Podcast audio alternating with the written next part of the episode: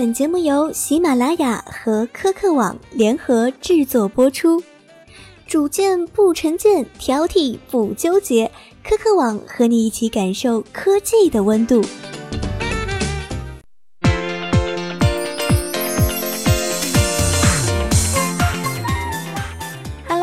好，这里是科科网的嗨科技栏目，带你玩最新最潮的数码玩物。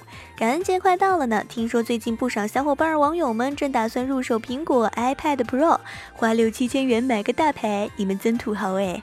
可是林然我最近听到不少关于 iPad Pro 的坏消息，像销量平淡、无故假死等问题，但我相信苹果很快就有解决方案了。对于这台定位轻便办公利器的 iPad Pro，科科网的诸位编辑又有何看法呢？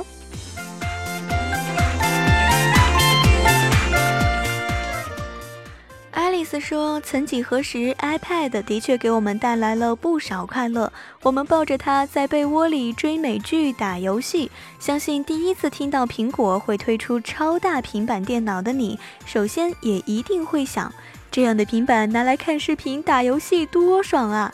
在大屏手机还未普及的时候，iPad 的确是娱乐的第一首选。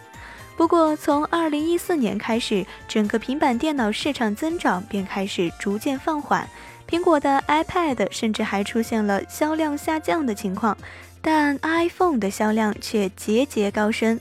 买 iPhone 的人越多，买 iPad 的人就越少。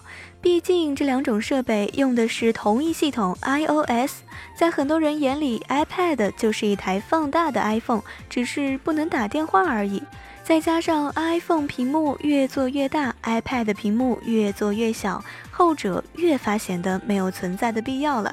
也许库克早就发现了这个问题，因此早就开始筹备推出一款巨屏 iPad，以此和 iPhone 彻底区别开来。虽然 iPad Pro 听起来屌屌的，先不说那颗 A9X 处理器以及长达十小时的超强续航，光是分辨率高达二七三二乘二零四八的十二点九英寸大屏就足够吸引人的眼球了。再加上外接键盘和手写笔，iPad 似乎终于可以甩开生产力低下这顶帽子了。不过，这样的 iPad Pro 再厉害，它也只是一台 iPad 而已，就算能画画又怎样？现在的人在工作中要同时处理好几个任务，多窗口显示也就变得十分必要了。虽然苹果在最近发布的新系统 iOS 九中加入了分屏、画中画等功能，但这样的多任务处理方式仍旧相当鸡肋。不要说和 Windows 比了，和安卓比都差太多。如果不是专业人士的话，我个人觉得完全没有必要购入。当然，如果您是土豪的话，就请随意吧。库克表示，iPad Pro 可以代替笔记本电脑或台式机。他出门已经不带 MacBook 了，带 iPad Pro 和 iPhone 就够了。亲，他是库克啊，他是 CEO 啊，当然可以任性啊。像我们这种搬砖的，还是老老实实用笔电吧。编辑汉斯说：“最近苹果 iPad Pro 不太安静啊，才刚出来不久就被部分果粉们爆出无故假死的问题，必须手动执行强制重启才可以重新打开设备使用。虽然苹果官方已经跳出来告诉我们解决文案。”连接电脑，使用 iTunes 为 iPad Pro 恢复为出厂设置，来强制重新启动设备。同时按下 Home 键和电源键至少十秒钟，直到苹果商标出现在屏幕上为止。而且据悉，这是由于 iOS 九系统漏洞导致 iPad Pro 出现问题。那么问题来了，为什么苹果在没有调试好 iPad Pro 的情况下，急急让它出来售卖呢？也许是为了与微软的 Surface 最新系列抗衡吧。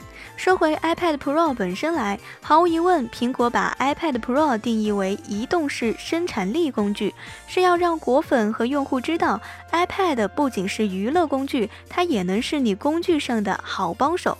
十二点九英寸显示屏幕，A9X 处理器性能强劲，但是操作系统搭配的却是 iOS 九，不是 macOS。如果你真的要把 iPad Pro 当做生产力工具的话，iOS 九肯定没有 macOS 的实用性强，同时它的便携性也是另一个问号。iPad Pro 机身重量为七百一十三克，厚度为六点九毫米，屏幕尺寸为十二点九英寸。形象点来说，它的大小好比 A4 纸大小的本子吧，放进裤袋肯定不可能。另外，由于双手操作起来不方便这一大难题，也让 iPad Pro 成为不讨好的地方。论便携性，为什么不选择 iPad mini 或者 iPad 呢？它们同样也能对应的配件键盘。对于它的手写笔 Apple Pencil，真心说好流畅好玩儿。可是我们工作中除了设计师、画家等艺术工作者外，似乎没太多途径需要它吧。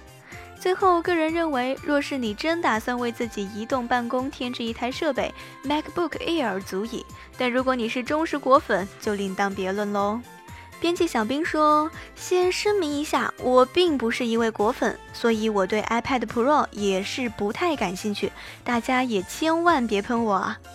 许多人都说 iPad Pro 是一款最不值得入手的苹果产品，so 我也是这么认为的。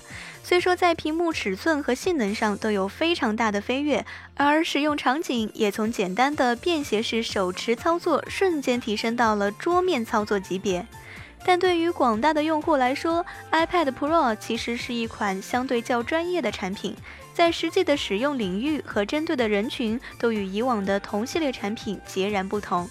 对于普通用户来说，其实 iPad Air 就已经够用了。更重要的是，iPad Pro 的售价相对昂贵，买 iPad Pro 的同时，你还打包购买 Smart Keyboard 和 Apple Pencil 才对得起良心。屈指一算，这加起来的价格都将近万元了。同样的价格，我都可以去买一台性能给力的超级本了。要知道，人家可是运行着传统桌面系统的 Windows 或者 OS X 设备，而 iPad Pro 运行的只是 iOS 九。即便 iOS 对 iPad 进行了较多的操作优化，但肯定还是敌不过桌面系统，而应用程序上也相对较缺乏。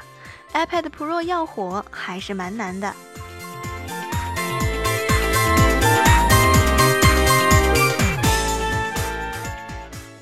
以上就是这期科科网嗨科技的全部内容了，感谢各位的捧场。如果你对数码产品感兴趣，请登录三 w 到科科二八九 .com 获取更多资讯。有任何建议或者疑问，可通过科科微信公众号科科 bet。微博科科网找到我们，我是小林然，下期节目我们约定你哦，拜拜。